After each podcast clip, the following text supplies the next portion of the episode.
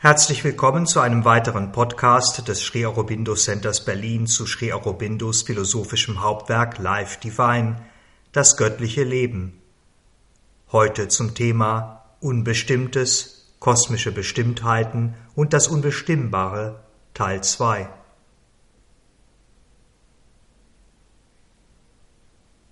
Wir hatten uns in unserem letzten Podcast mit der Grundlage für die Entstehung unseres Universums befasst mit der Grundlage und den Prozessen all dessen, was wir sehen, was wir erfahren, was wir sind.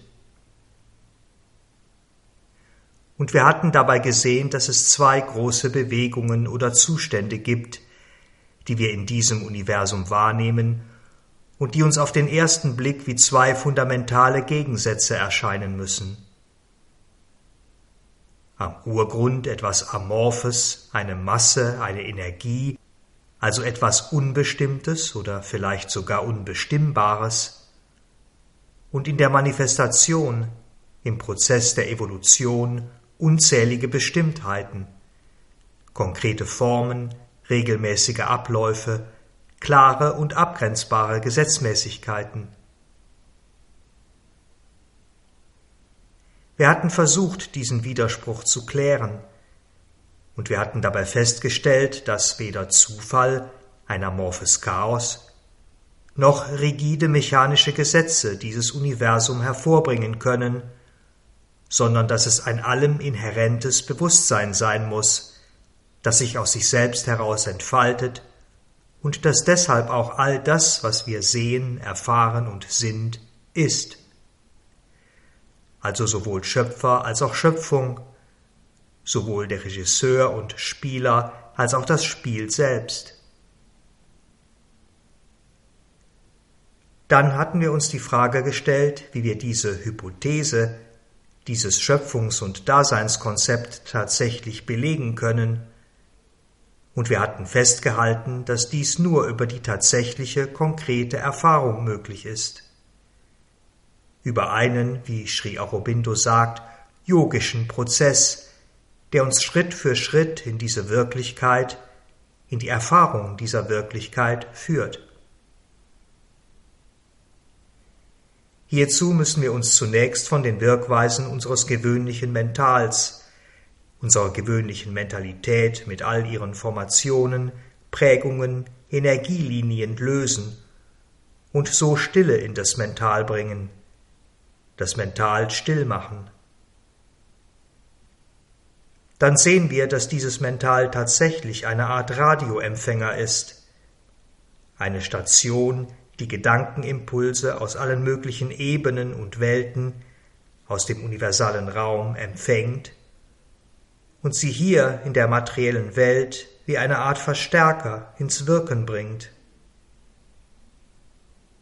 Und wir entdecken in einem weiteren Schritt einen sogenannten mentalen Purusha, der all dieses Wirrwarr von Frequenzen und Gedankenformen, die unseren mentalen Stoff durchdringen, zunächst beobachten und schließlich auch kontrollieren, beherrschen kann.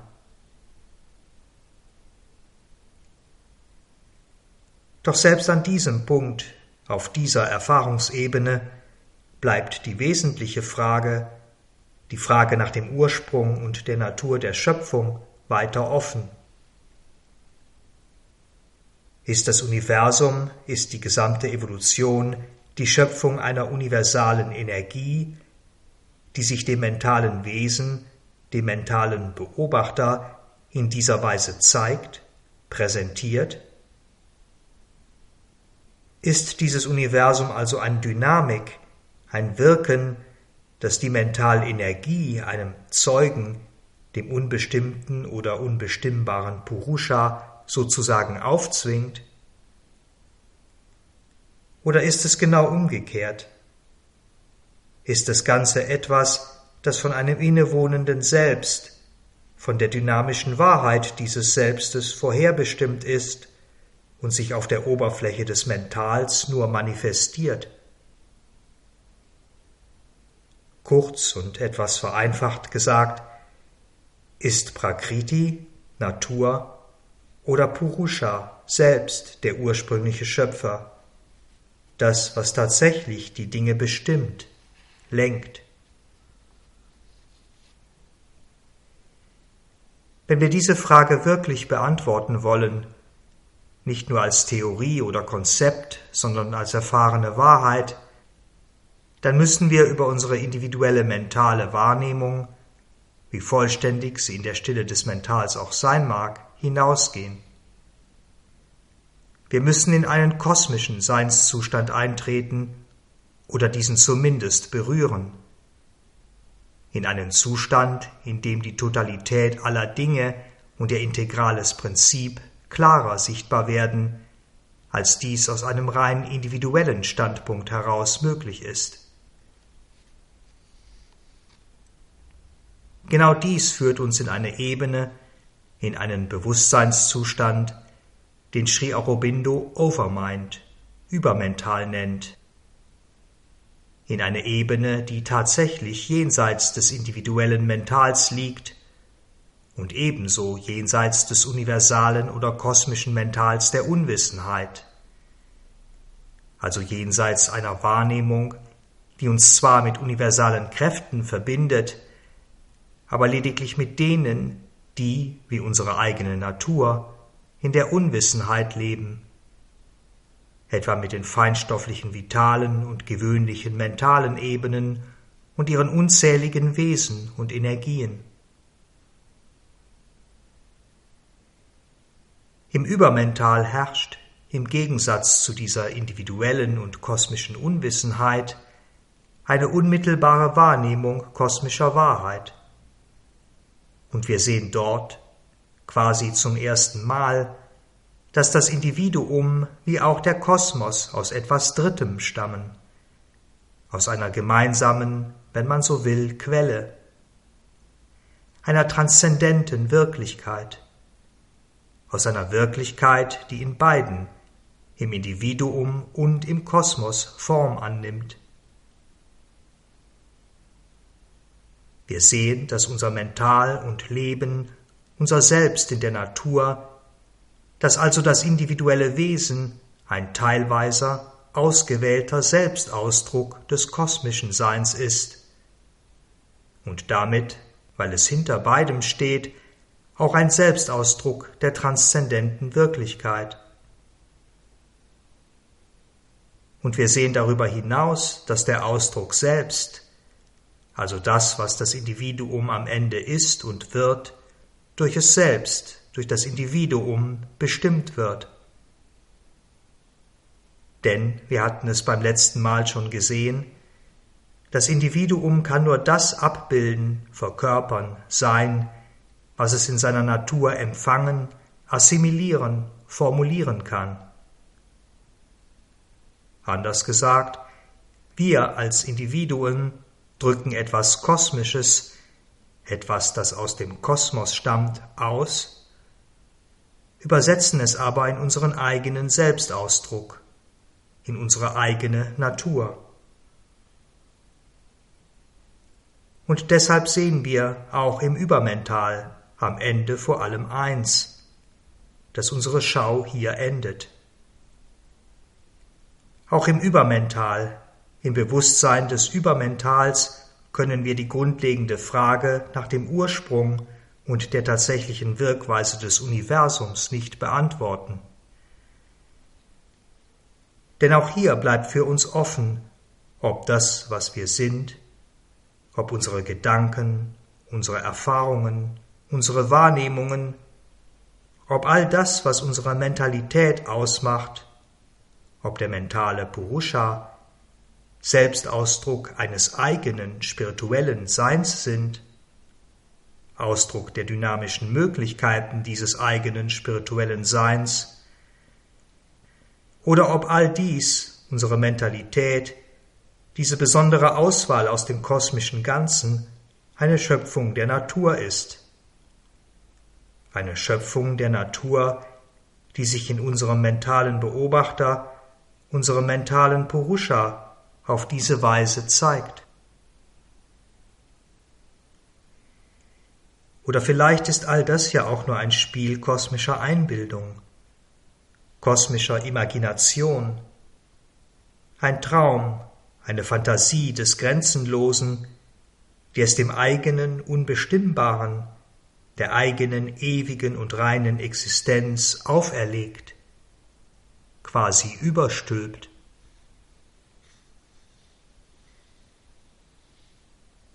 Für die mentale Logik, die mentale Intuition und die mentale Erfahrung könnte jede dieser Möglichkeiten wahr sein. Und in der Schau des Übermentals wird das Ganze nur noch komplexer, verwirrender. Denn hier im Übermental sind diese Möglichkeiten nicht nur Hypothesen, Gedankengebäude, sondern konkrete Realitäten, tatsächliche Wirklichkeiten. Das Übermental als universale Schöpfermacht erlaubt allem, erlaubt jeder Möglichkeit, sich entlang ihrer Linie zu formulieren, auszudrücken, tatsächlich zu werden. Und so sehen wir diese drei Optionen nicht nur als Optionen, also als möglicherweise wahr, sondern wir erfahren sie ganz konkret als tatsächlich wahr, weil sie dort eben wahr sind. Wahrheiten, die sich gleichberechtigt nebeneinander manifestieren und sich in eigene Erfahrungsrealitäten entfalten.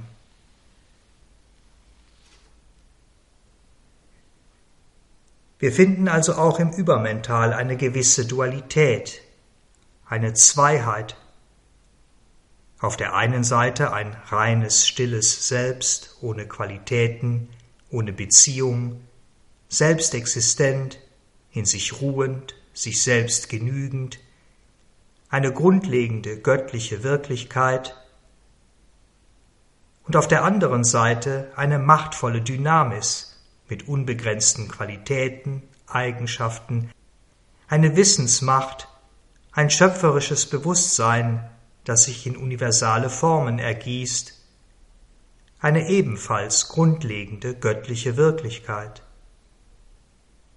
in der Sprache des Vedanta, der unpersönliche Brahman, Nirguna Brahman, und der, wenn man es so ausdrücken will, persönliche, Saguna Brahman. Folgen wir diesen beiden komplementären Wirklichkeiten in ihren jeweiligen Ursprung, dann führt uns der unpersönliche Brahman in die Erfahrung eines höchsten Absoluten, in die Erfahrung eines Unaussprechlichen als Alpha und Omega, als erstes und letztes Wort der Existenz. Über Saguna Brahman gelangen wir ebenfalls in sein göttliches Absolutes, hier jedoch in die Erfahrung einer persönlichen, höchsten und allgegenwärtigen Gottheit, transzendent wie universal, ein, wie Sri Aurobindo es beschreibt, grenzenloser Meister aller Beziehungen und Bestimmtheiten, der in seinem Sein oder Wesen eine Million Universen halten kann und der jedes dieser Universen mit einem einzigen Strahl seines Selbstlichtes und einem einzigen Grad seiner unaussprechlichen Existenz durchdringt.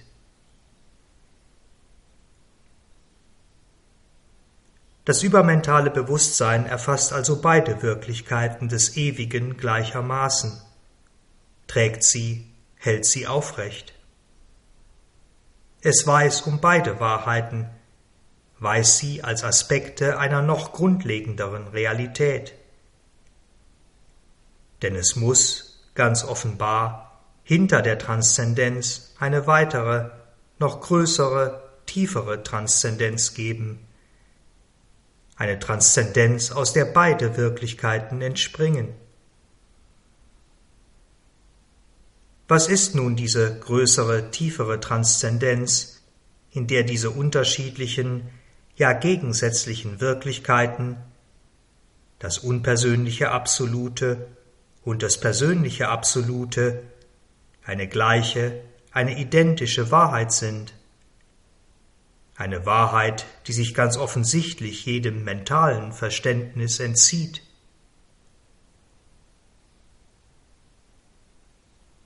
Tatsächlich können wir auch diese höhere Transzendenz bis zu einem gewissen Grad erfassen. In einer gewissen Art von Erfahrung oder Verwirklichung, durch verschiedene Aspekte oder Mächte, wie etwa durch die vier Aspekte der göttlichen Mutter. Doch letztlich, am Ende, bleibt sie ein Mysterium, entzieht sie sich den letzten, höchsten Gipfeln des Mentals, unserer Mentalität. Sie bleibt unwissbar. Wie es in einer Upanishad so schön beschrieben wird, selbst die Götter, die Götter des Übermentals, selbst Indra als das reine, höchste, göttliche Mental, als Gott in Form des Mentals, kann die höchste Realität, kann Brahman, jenseits von Saguna und Nirguna Brahman, nicht sehen, nicht erfassen.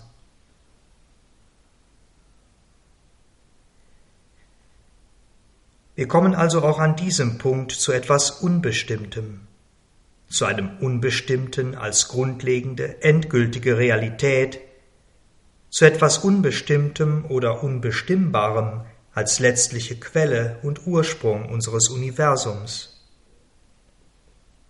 Und wir stehen erneut vor demselben Paradoxon. Wenn das Absolute ein reines Unbestimmtes oder Unbestimmbares ist, dann ist Schöpfung, Manifestation, Universum im Grunde nicht möglich.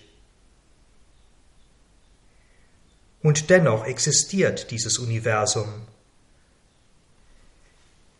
Was also bringt dieses Bestimmte, diese Selbstzerteilung des Grenzenlosen in die Existenz? Klar ist, dass es eine bestimmte Form von Macht oder Kraft sein muss. Und da, wie wir gesehen haben, das Absolute die einzige Wirklichkeit ist, muss diese Kraft aus diesem Absoluten stammen, daraus hervortreten. Denn wäre diese Kraft etwas Separates, etwas, das dem ewigen, quasi leeren, ausdruckslosen, unbestimmbarem eine Art Illusion aufzwingt, dann wäre die ursprüngliche Realität nicht ein göttliches, ein Parabrahman jenseits von Nirguna und Saguna Brahman, sondern eine Dualität. Kraft auf der einen, Sein auf der anderen Seite, eine Art höhere, tiefere Variante des Dualismus von Seele und Natur. Ein solcher fundamentaler Dualismus am Ursprung aller Dinge führt uns jedoch nicht weiter. Wir hätten dann ein höchstes Sein, Brahman, das von allen Beziehungen und Bestimmtheiten frei ist, und wir hätten gleichzeitig eine Macht, eine Maya, die genau diese Beziehungen und Bestimmtheiten dem, was davon frei ist, aufzwingt das also das absolut Freie unfrei macht. Dies wäre ein weiteres, tatsächlich unauflösbares Paradoxon. Und selbst wenn wir die Idee, dass die Welt, das Universum tatsächlich eine Illusion ist, zulassen, wenn wir diesen Dualismus zwischen Brahman und seiner Maya, zwischen dem höchsten Sein und seiner Schöpfermacht so erfahren.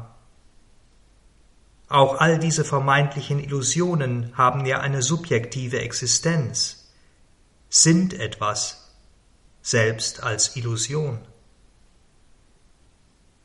Und wo würden diese Illusionen existieren, wenn nicht im Bewusstsein der einen Existenz?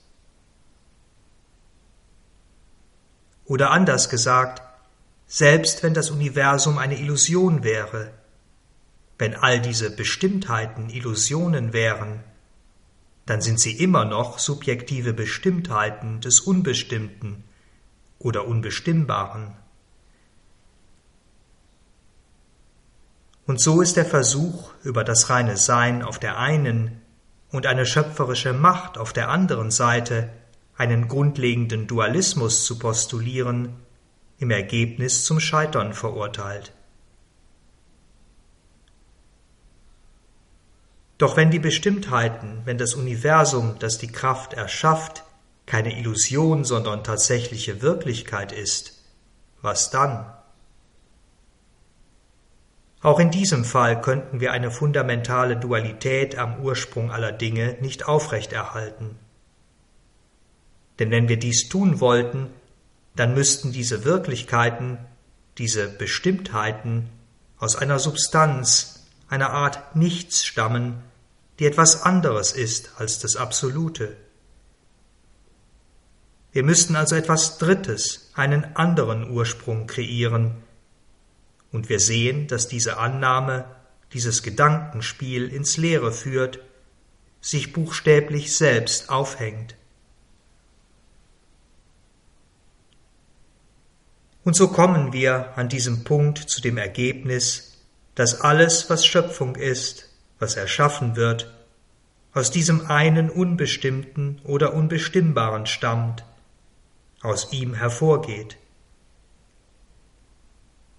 Und der Schlüssel, der Schlüssel zur Überwindung dieses Gegensatzes zwischen Unbestimmtem und Bestimmtem liegt vielleicht ganz woanders, liegt möglicherweise in unserer Vorstellung von dem, was wir Unbestimmtes nennen. Denn das Mental, auch das höchste Mental, denkt Dinge immer in einer bestimmten Konsequenz, folgt einer Linie immer bis zum Ende, bis ins Extrem. Für es, für das Mental, ist das Unbestimmte richtig unbestimmt, in einem vollkommen reinen, rigiden Sinne, also unbestimmt und nichts anderes. Aber vielleicht ist es gar nicht so. Sicher, das Absolute ist und muss unbestimmbar sein, unbestimmbar in dem Sinne, dass es selbst nicht durch irgendeine Bestimmtheit oder durch eine Summe von Bestimmtheiten begrenzt werden kann. Aber das muss in keiner Weise heißen, dass es nicht die Freiheit hat, sich zu begrenzen. Denn wenn dies der Fall wäre, wenn es sich selbst nicht begrenzen könnte, dann wäre es nicht unbegrenzt, nicht allmächtig. Dann wäre es nicht das Absolute, die höchste und alleinige Wirklichkeit. Die höchste Existenz muss um eben höchste grenzenlose Existenz zu sein, auch die Möglichkeit haben, die Möglichkeit beinhalten, in sich selbst Bestimmtheiten zu kreieren, in sich selbst etwas zu manifestieren, was begrenzt und dennoch wirklich, real ist. Wir haben also ein Bewusstsein, das zum einen die Selbstwahrnehmung des Grenzenlosen und Ewigen, des Unbestimmten oder Unbestimmbaren ist, und das gleichzeitig eine Macht ist, eine Macht der Selbstbestimmtheit, die in dieser Selbstwahrnehmung enthalten ist.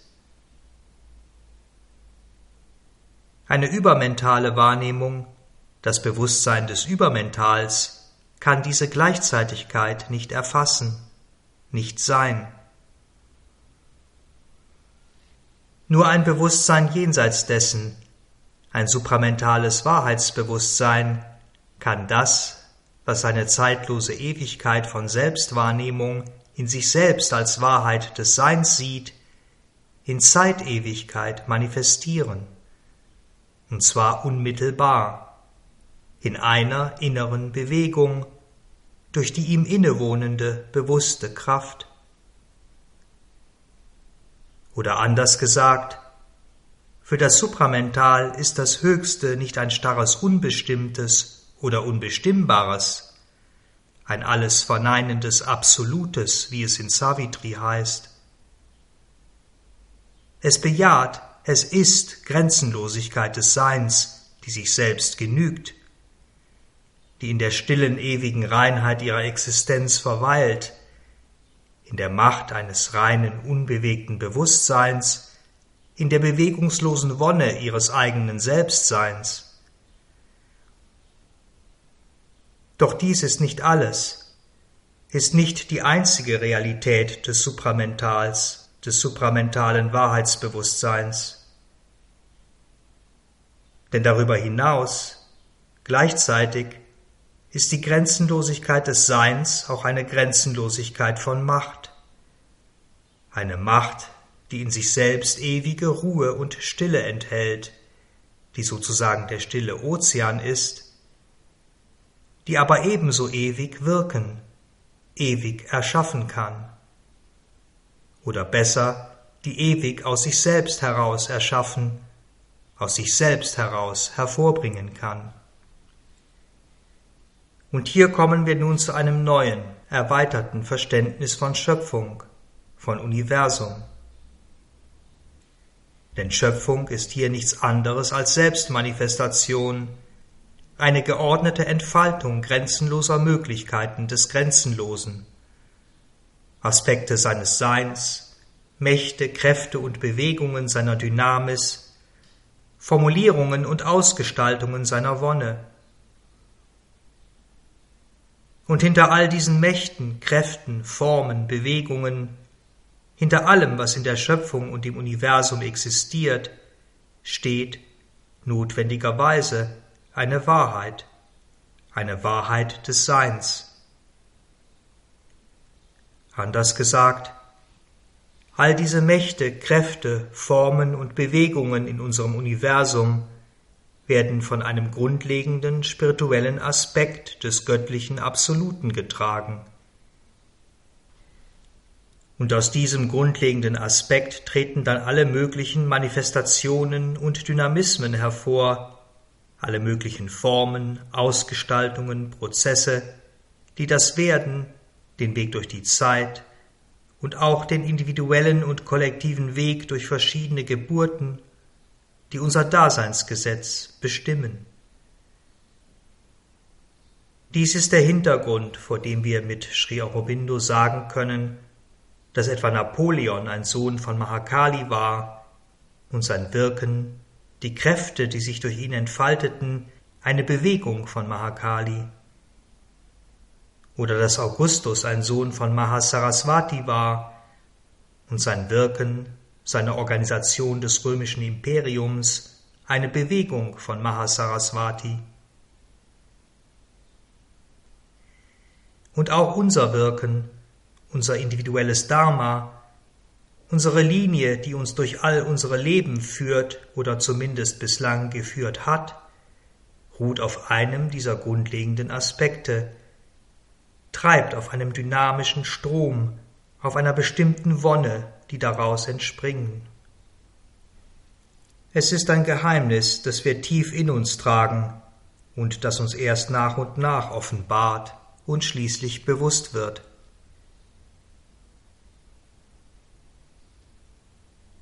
Unser Mental, unser gewöhnliches menschliches Mental, steht all dem mehr oder weniger hilflos gegenüber. Es sieht das, was im Universum geschieht, beobachtet die Wirklichkeiten, die sich entfalten, interpretiert bestimmte Linien und Entwicklungen, doch es ist kein Seher.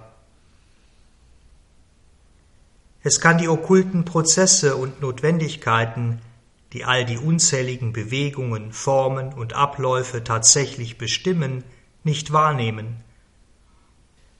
Erst im supramentalen Wahrheitsbewusstsein erscheinen diese in vollständigem, klarem Licht. Dort im supramentalen Schöpfungsprozess ist alles, die Gesetzmäßigkeiten, Notwendigkeiten, Bestimmtheiten, die Verkettung von Möglichkeiten und all das, was daraus resultiert, ein einziges Ganzes, eine unteilbare Bewegung. Und all diese Möglichkeiten, wie auch alle Tatsachen, alle tatsächlichen Gegebenheiten, tragen in sich selbst eine Unvermeidbarkeit. Eine Unvermeidbarkeit, hinter der eine tiefe, grundlegende Notwendigkeit steht. Ein Imperativ, etwas, das unerlässlich das absolut zwingend ist. Und alle Ergebnisse, alles, was diese Möglichkeiten und Tatsachen erschaffen, bewirken, sind nichts anderes als der Körper der Wahrheit, sind ein Wahrheitskörper, den sie in vorherbestimmten Formen und Mächten des Allexistenten manifestieren.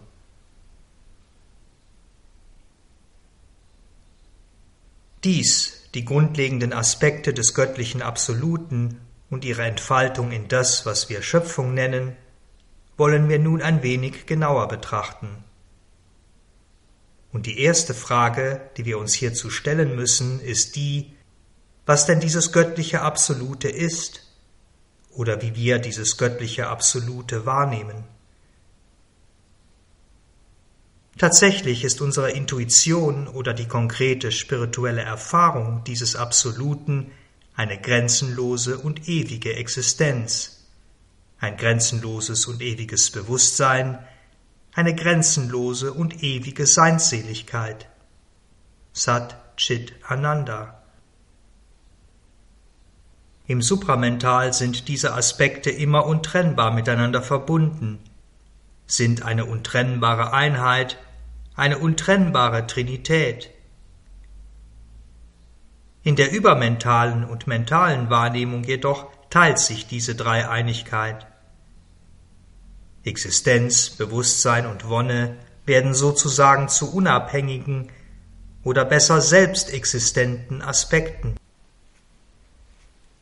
Wir können dort in diesen Ebenen die reine ursprüngliche ewige Wonne so erfahren, dass wir nur dies, nur diese Wonne sind. Existenz und Bewusstsein scheinen darin quasi ertränkt zu sein, sind nicht eindeutig gegenwärtig.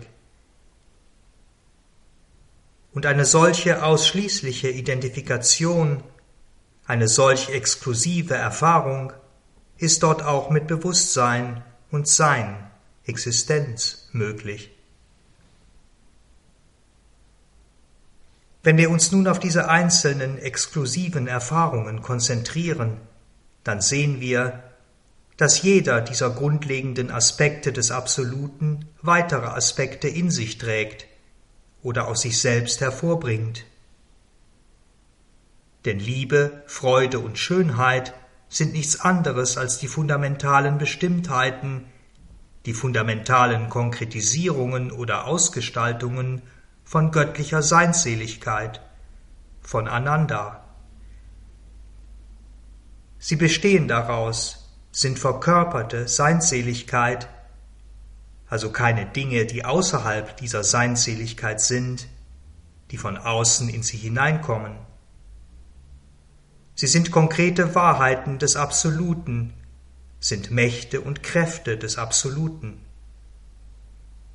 und in genau derselben Weise sind Wissen und Wille Wahrheiten und Mächte des höchsten Bewusstseins, Chit, und das Selbst, das Göttliche, das bewusste Wesen, Atman, Ishvara, Purusha, Wahrheiten und Ausdrucksformen der höchsten einen Existenz, von Sat. Wenn wir nun diese fundamentalen, diese grundlegenden Bestimmtheiten Liebe, Freude, Schönheit, Wissen und Willen, Atman, Ishvara und Purusha genauer betrachten, dann sehen wir, dass sie in ihrer Selbstmanifestation in der Schöpfung wiederum eine Art Trinität bilden, einen dreifachen, wenn man es so ausdrücken will, Status einnehmen. Denn Wissen teilt sich in einen Wissenden, also in das, was weiß, in das Gewusste, also in das Objekt, über das man Wissen erlangt, und in das Wissen selbst, in das, was der Wissende dann über das Gewusste weiß. Und so ist es auch mit den anderen Aspekten, mit den anderen Bestimmtheiten. Der Liebende, das Geliebte, die Liebe selbst, das, was will, einen Willen ausübt, das Objekt des Willens und die Willenskraft, das, was sich erfreut, sich über etwas freut, das, worüber man sich erfreut, und die Freude selbst, die beides verbindet. Das Selbst wiederum erscheint als Subjekt, als Objekt und als ein Gewahrwerden, ein Bewusstwerden dieses Zustandes von Subjekt-Objekt-Beziehung, von Ich und Du. Und daraus, aus dieser Entfaltung, aus dieser, so könnte man es nennen, grundlegenden dreifachen Geteiltheit, leiten sich nun alle anderen Beziehungen, Kräfte, Energien, Notwendigkeiten, Möglichkeiten ab, die wir in unserer Manifestation wahrnehmen und auch selbst verkörpern.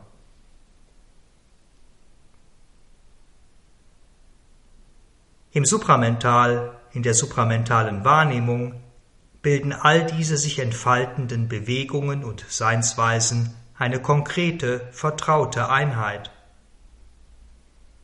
Sie gründen sich bewusst auf der ursprünglichen Wahrheit, sind eine weite, vielfältige Harmonie der Wahrheiten, die sie manifestieren und die sie in ihrer eigentlichen Natur sind. Es gibt keine auferlegten Bilder, Illusionen, keine Trennung, Fragmentierung, keine unversöhnlichen Gegensätze oder unvereinbare grundlegende Verschiedenheit. Dies, diese Wahrnehmung der Dinge tritt erst in unserem menschlichen Mental, im Mental der Unwissenheit ein, auch wenn unsere Seele, oft unbemerkt oder für uns vage und unbestimmt, in allen Dingen genau nach dieser ursprünglichen Wahrheit sucht. Nach der Wahrheit, der Wirklichkeit, nach dem Bewusstsein, nach der Macht und der Wonne, durch die alles, was ist, all die Dinge, die wir sehen und wahrnehmen, existieren. Wir müssen lernen, unser Mental, unsere Mentalität muss lernen, an dieser Suche bewusst teilzuhaben. Wir müssen sozusagen erwachen, den Schleier der Unwissenheit durchdringen oder abwerfen und aus unserer gewöhnlichen menschlichen Begrenztheit in die Totalität, in ein integrales Bewusstsein treten. Wir müssen, selbst wenn die Erscheinungsform das Gegenteil von Wahrheit ist oder dieser entgegensteht, lernen und erfahren, dass alle Dinge in ihrer tieferen Wirklichkeit, in einem tieferen Sinne eine göttliche Bedeutung haben. Denn auch sie sind nichts anderes als die Verkörperung einer Wahrheit oder einer Möglichkeit des Grenzenlosen. Und wenn wir uns in unserem begrenzten Mental irgendwie eine Vorstellung davon bilden wollen, was die supramentale Wahrnehmung der Welt und der Dinge wäre, dann vielleicht so, wie wir es gerade formuliert haben. Das supramentale Wahrheitsbewusstsein sieht die eine Wahrheit überall und in allem und es würde uns aus dieser Schau, aus dieser Wahrnehmung heraus unsere eigene Existenz, das Geheimnis der Schöpfung und die Bedeutung des Universums offenbaren.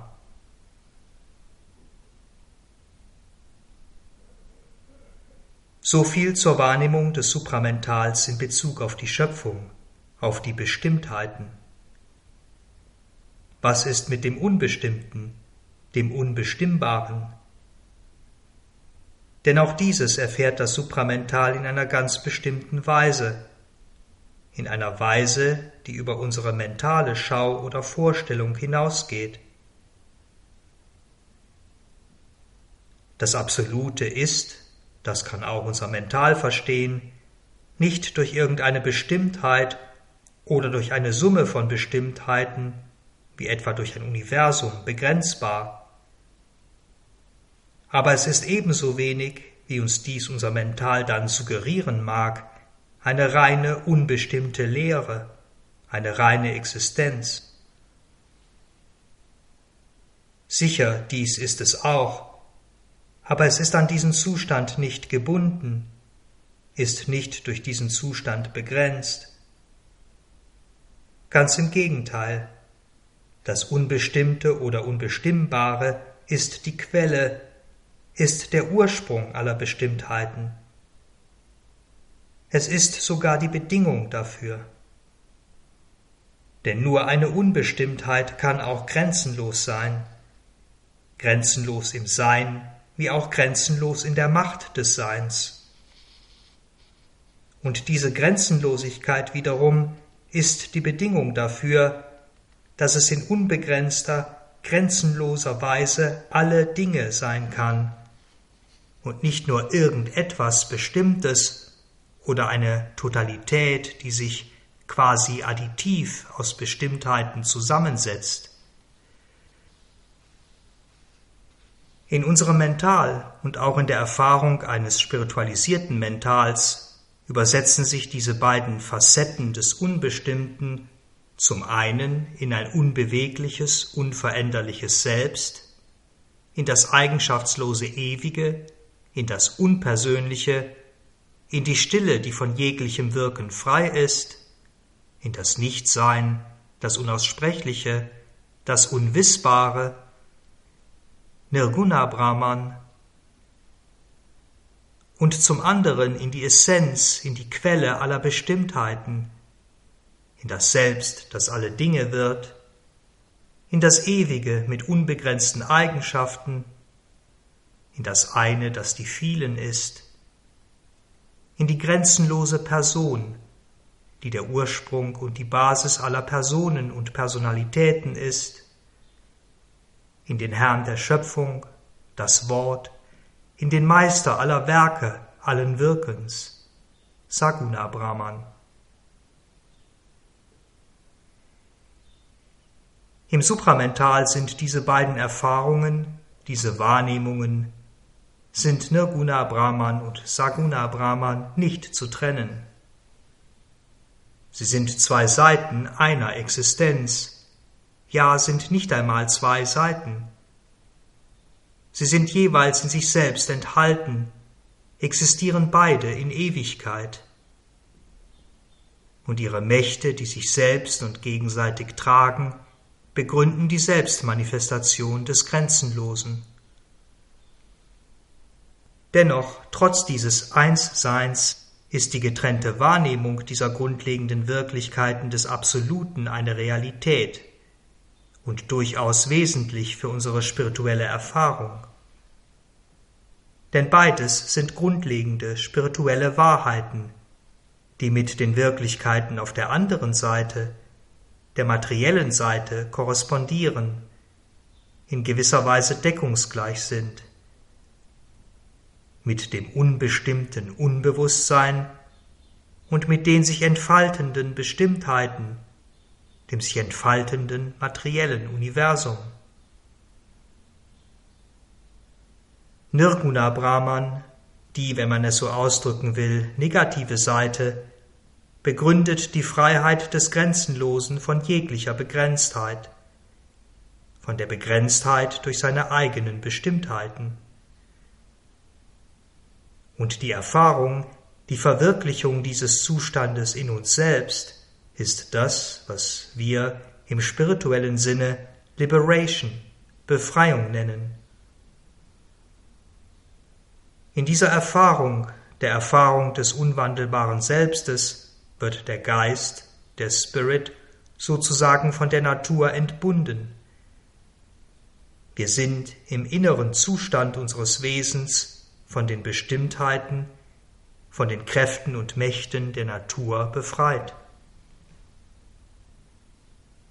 Auf der dynamischen Seite ermöglicht diese Selbstwahrnehmung des Absoluten als Nirguna Brahman dem Bewusstsein, eine Welt von Bestimmtheiten zu erschaffen ohne dadurch in irgendeiner Weise gebunden zu sein. Und es ermöglicht diesem Bewusstsein darüber hinaus, von dem einmal Erschaffenen sozusagen zurückzutreten und es in einer, wie Sri Aurobindo es nennt, höheren Wahrheitsformel wieder zu erschaffen, quasi neu zu erschaffen. Der Geist, der Spirit, bleibt dabei in jeder Beziehung frei. Er behält seine Macht grenzenloser Vielfalt und Variation, kann stets erschaffen und neu erschaffen, ohne sich selbst an das Erschaffene, an irgendein Gesetz oder irgendeine Notwendigkeit, wie etwa Schicksal, Karma, bestimmte Naturgesetze zu binden. Und auch wir als individuelle Wesen können über die Erfahrung des Nirguna Brahman, über das verneinende Absolute, an dieser dynamischen Freiheit teilhaben. Wir können von einer inneren Gesetzmäßigkeit, einem inneren Daseinsprinzip, einer bestimmten Selbstformulierung in andere, höhere aufsteigen. Und wenn wir vom mentalen und höheren mentalen Zustand in den supramentalen eintreten, dann begegnet uns als Zwischenstufe gewöhnlich, vielleicht sogar zwangsläufig, ein vollständiges Nirvana, eine absolute Leere, ein Nichtsein jeglicher Mentalität, ein Nichtsein des mentalen Egos, ein Schritt, ein Durchgang in die Stille des Geistes. Ob aber über diesen Zwischenzustand des Nirvana oder unmittelbar, die Verwirklichung des reinen Selbstes muss in uns stattgefunden haben, bevor wir in dieses neue Bewusstsein eintreten können in einen Zustand, in dem wir die absteigenden und aufsteigenden Stufen der Manifestation, die World Stair, die Weltentreppe aus Savitri, in einer klaren, umfassenden Vision schauen können und in dem der Besitz einer freien, von allen Notwendigkeiten befreiten Macht zu einem spirituellen Privileg wird. Die Macht, wie und wohin auch immer auf oder abzusteigen, ohne an die Gesetzmäßigkeiten der jeweiligen Ebene gebunden zu sein.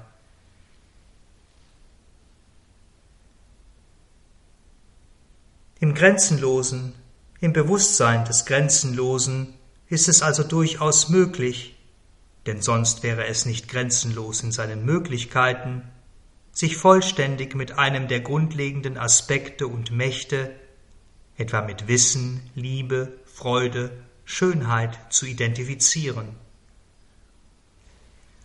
Und genau diese Möglichkeit ist die Grundlage und auch die Rechtfertigung, die Berechtigung des Übermentals, der Götter und Wesen des Übermentals, jeden dieser Aspekte, jede dieser Mächte, jede Möglichkeit in ihre unabhängige und vollständige Erfüllung zu entrollen. Im Übermental erleben wir dies als verschiedene, parallel existierende Götterwelten, die im Ramayana, im Mahabharata, in den Puranas so wunderbar beschrieben sind.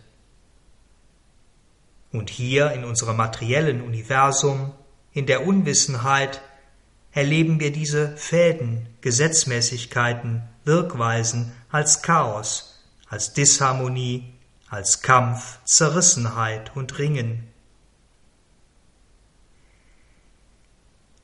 Im supramentalen Bewusstsein wiederum ist die Einheit all dieser Aspekte und Welten stets eine lebendige spirituelle Realität, unabhängig davon, in welcher Welt, in welchem Zustand es sich gerade befindet. Selbst wenn es eine bestimmte Sache, eine bestimmte Gesetzmäßigkeit quasi ist, wenn es sozusagen damit identifiziert ist, ist die vollständige Wonne, die Macht, die eigentliche Bedeutung der Sache stets da, konkret erfahren. Und so sind auch in der vollständigen Akzeptanz der Wahrheit des negativen Absoluten die bejahenden Aspekte, ist Saguna Brahman immer gegenwärtig. Im Übermental ist genau dies nicht der Fall. Zwar ist die grundlegende Einheit immer noch vorhanden, aber mehr als ständig präsenter Hintergrund, als Basis für eine nun beginnende, unabhängige Erfahrung und Verwirklichung. Und im Mental schließlich ist das Wissen um diese Einheit verloren, zumindest vordergründig denn sie kann, und dies geschieht zunehmend in uns und in der Menschheit, wiedererweckt werden.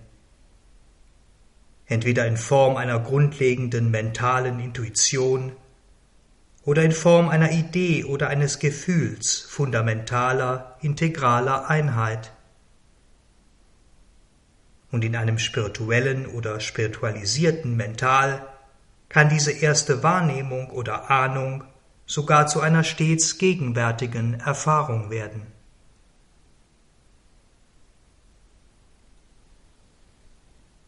An diesem Punkt beginnen wir nun zu verstehen, dass auch das, was wir Unbewusstsein nennen, das sozusagen das absolute Gegenteil von Bewusstsein, die absolute Verneinung der ewigen Wirklichkeit, eine Wahrheit des allbewussten Grenzenlosen ist. Eine Wahrheit, die dieses Grenzenlose in sich selbst beherbergt.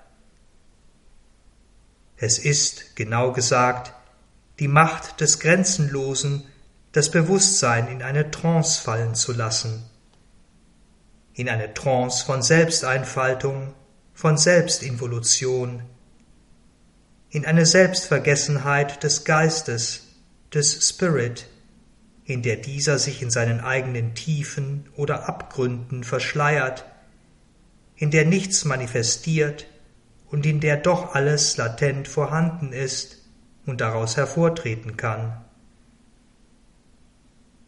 In den höheren Ebenen, den Ebenen des Geistes, nehmen wir diesen Zustand, diese Trance als lichtvolles Überbewusstsein wahr.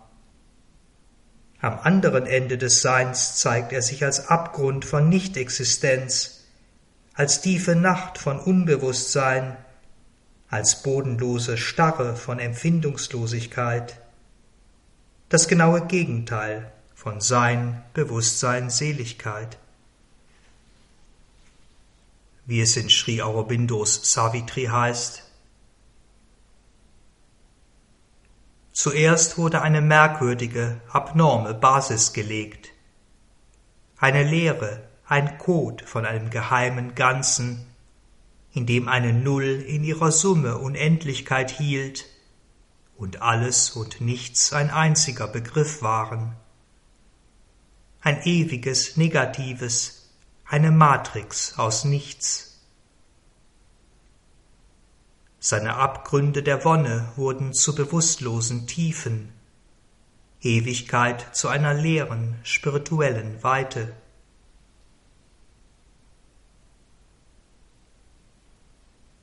Und aus diesen bewusstlosen Tiefen treten dann, in dem, was wir Evolution nennen, Formen, Kräfte und Gestaltungen hervor, begrenzte Selbstformulierungen von Sein, Bewusstsein und Wonne, die manchmal, eben weil sie dem Unbewusstsein nahestehen, eher als deren Gegenteil erscheinen.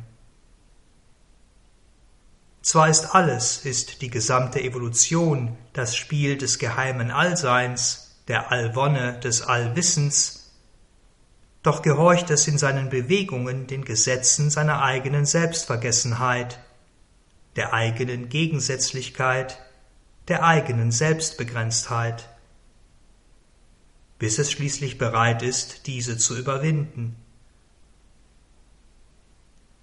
Unbewusstsein und die daraus hervortretende Unwissenheit sind also keine Verneinung des Grenzenlosen, sind keine Verneinung der ewigen Existenz, sondern sie sind eine Formel, eine Bedingung ein Zustand dieses Grenzenlosen, eine Formel, ein Zustand dieser ewigen Existenz. Diese Erkenntnis, so einfach und gewöhnlich sie auch auf den ersten Blick scheint, ist ausgesprochen wesentlich. Denn sie bedeutet, dass Unwissenheit und Unbewusstsein keine Illusion ist, dass Unwissenheit und Unbewusstsein der tatsächlichen Wirklichkeit nicht von außen oder von wo auch immer aufgezwungen wurden. Beides, Unbewusstsein und Unwissenheit, sind nachgeordnete Zustände, nachgeordnete Bewegungen einer allgegenwärtigen Wirklichkeit. Bewegungen, die diese eine Wirklichkeit in sich tragen und die von ihr getragen, in allgegenwärtiger Weise durchdrungen werden. Unbewusstsein und Unwissenheit sind in dieser Wahrnehmung naturgemäß vorübergehende Phänomene. Sie sind weder die Ursache noch die wesenhafte Essenz kosmischer Existenz, unseres Universums. Und deshalb wird die Vollendung dieses Universums, unseres Universums, die Rückkehr in den Geist, den Spirit sein. Nicht jenseits des Kosmischen, in einer suprakosmischen Selbstwahrnehmung, sondern hier, im Kosmos selbst. Die Rückkehr in den Geist in einem vollständigen, integralen Selbstwissen und Allwissen.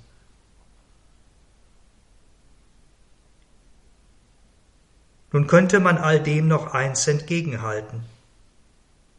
Das Supramental, das supramentale Wahrheitsbewusstsein ist nicht das Ende der Fahnenstange, ist nicht die endgültige Wahrheit der Dinge. Denn jenseits des Supramentals liegen die höchsten Höhen des manifestierten Geistes, liegt die vollständige Erfahrung von Sein, Bewusstsein, Seligkeit, Sat Chit Ananda. Und hier, so könnten wir annehmen, würde sich Existenz in einer reinen Identität in Einheit manifestieren und nicht in einer Art Bestimmtheit, einer Bestimmtheit des einen in Vielfalt. Doch auch dies ist wieder einmal ein Trugschluss unseres trennenden und zerteilenden Mentals. Denn auch das supramentale Wahrheitsbewusstsein ist in diesen Ebenen vorhanden, ist eine Macht, die Sat Chitananda sozusagen innewohnt, die in Sat Chitananda enthalten ist. Der Unterschied zur reinen supramentalen Ebene besteht lediglich darin, dass im Supramental die Bestimmtheiten in gewisser Weise voneinander abgegrenzt sind, nicht getrennt, doch mit einer Art markierender Linie versehen. In den Ebenen von Satchitananda sind diese Bestimmtheiten plastisch. Sie durchdringen sich gegenseitig und jede von ihnen ist selbst ein grenzenloses Begrenztes. Alles ist dort in jedem und jedes ist alles.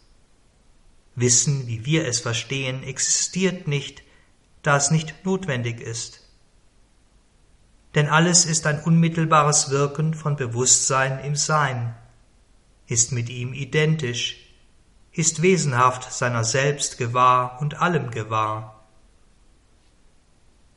Und doch sind auch auf dieser Ebene Beziehungen, Wechselwirkungen nicht ausgeschlossen.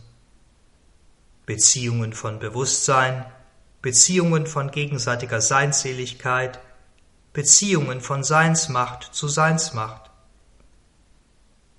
Auch diese höchsten spirituellen Ebenen, die Ebenen von Sat, von Chit, von Ananda, sind keine ausdruckslose Unbestimmtheit, sind keine Lehre reiner Existenz.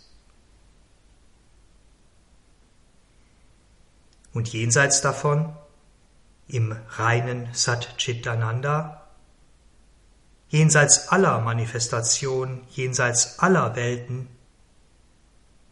Vielleicht ist ja dort das reine, unbestimmbare. Vielleicht ist dort nichts anderes als die Selbstwahrnehmung reiner Existenz, reinen Bewusstseins, reiner Seinseligkeit. Oder vielleicht ist auch Satchitananda schon eine erste Bestimmtheit, eine grundlegende, die grundlegendste Bestimmtheit, die aus einem noch jenseitigeren Grenzenlosen, aus einem tatsächlich unaussprechlichen Absoluten hervortritt. Doch auch hier gilt das, was wir eben schon gesagt haben. Auch diese Bestimmtheiten, Sat, Chit, Ananda, müssen Wahrheiten sein, die dem höchsten Sein immanent sind, die darin enthalten sind. Ihre Wirklichkeit muss im Absoluten bereits angelegt sein, auch wenn sie sich dort anders darstellt, als sie sich dann in Form von Sein, Bewusstsein, Seligkeit in der höchsten spirituellen Erfahrung zeigt. Und so kommen wir am Ende zu dem Ergebnis, dass sich jeglicher Dualismus von Unbestimmtheit und Bestimmtheit letztlich im Absoluten auflöst. Das Absolute ist kein Mysterium grenzenloser Lehre, und es ist auch nicht die Summe aller Verneinungen, die Summe von es ist nicht dies, es ist nicht das. Denn nichts kann manifestiert werden, nichts kann sich selbst manifestieren, was nicht in einer wie auch immer gearteten Selbstmacht der ursprünglichen und allgegenwärtigen Wirklichkeit angelegt ist.